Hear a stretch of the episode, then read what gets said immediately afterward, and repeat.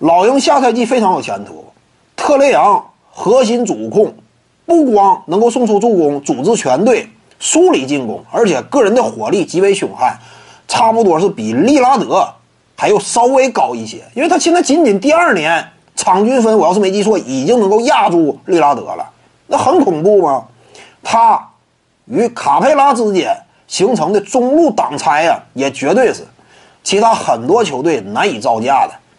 特雷杨对不对？无论是个人的火力、三分远射的能力，还是为队友输送炮弹的这样一种这个呃传球的基础实力，他怎么讲呢？他跟卡佩拉之间一旦形成联动啊，那很有希望打出以往啊胡子和卡佩拉之间那样一种结合效果。除此之外呢，还有一位科林斯在呢，就是老鹰队下赛季这个主要框架啊。比当年的某支球队甚至还理想，因为当年某支球队跟卡佩拉搭档的内线组合一般都是谁？早些年那会儿是这个莱恩·安德森，安德森属于什么？进攻端有空间能力，但是防守端几乎没有什么作为。再后来呢？P.J. 塔克，塔克呀，空间型大前锋，进攻端可以，防守端也有顶防能力，但是缺乏护框能力。之前某支球队一个主要问题也是。缺少第二护框点嘛？但是你看看老鹰队啊，科林斯是能护框的。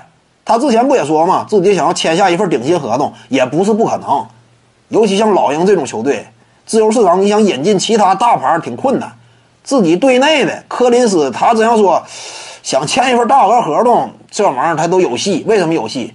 二十加十的一位内线，进攻端大量消化三分线以外的出手机会，防守端。能换防，与此同时能够护框。卡佩拉就算防守端换防出去了，还有一个科林斯坐镇篮下，能够进行协防。他俩这个搭档可以说呢，就卡佩拉整个职业生涯来讲，目前也是攻守两端兼顾的这么一套组合。那你就能够想象得到，呃，下赛季啊，老鹰队在这三位的支配之下，是一种什么样级别的队伍？我是非常看好的。徐静宇的八堂表达课在喜马拉雅平台已经同步上线了。